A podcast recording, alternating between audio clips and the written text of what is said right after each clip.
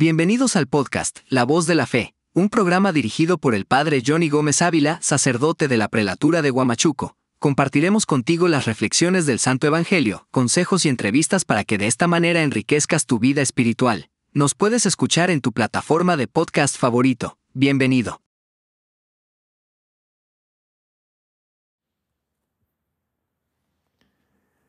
Reflexión del Santo Evangelio del Día, tomado del libro de San Mateo capítulo 16 versículo del 13 al 19.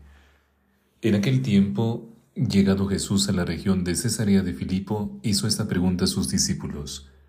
¿Quién dicen los hombres que es el Hijo del Hombre?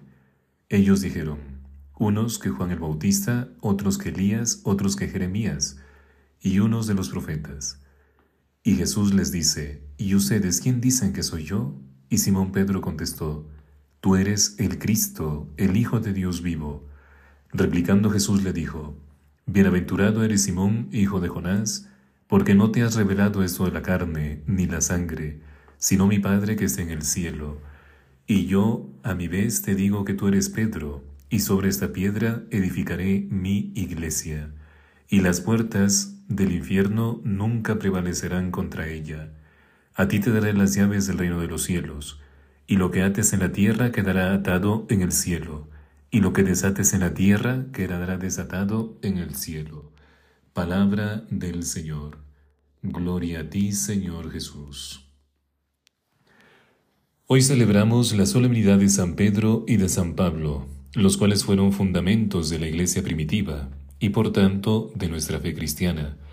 Apóstoles del Señor, testigos de la primera hora, vivieron aquellos momentos iniciales de la expansión de la Iglesia y sellaron con su sangre la fidelidad a Jesús, y ojalá que nosotros, cristianos del siglo XXI, sepamos también ser testigos increíbles del amor de Dios en medio de los hombres, tal como lo fue los dos apóstoles, como lo han sido tantos y tantas de nuestros conciudadanos. Y en una de las primeras intervenciones del Papa Francisco, dirigiéndose a los cardenales, les dijo que hemos de caminar, edificar y confesar. Es decir, hemos de avanzar en nuestro camino de la vida, edificando a la Iglesia y confesando al Señor.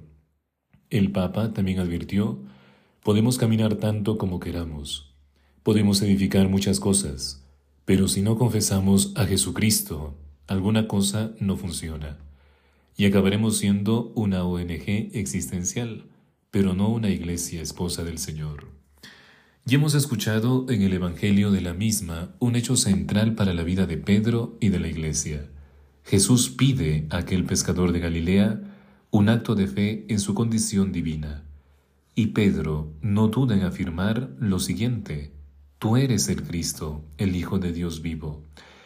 Inmediatamente Jesús instituye el primado diciendo a Pedro que será la roca firme sobre la cual se edificará la iglesia a lo largo de los tiempos, y dándole el poder de las llaves, la potestad suprema.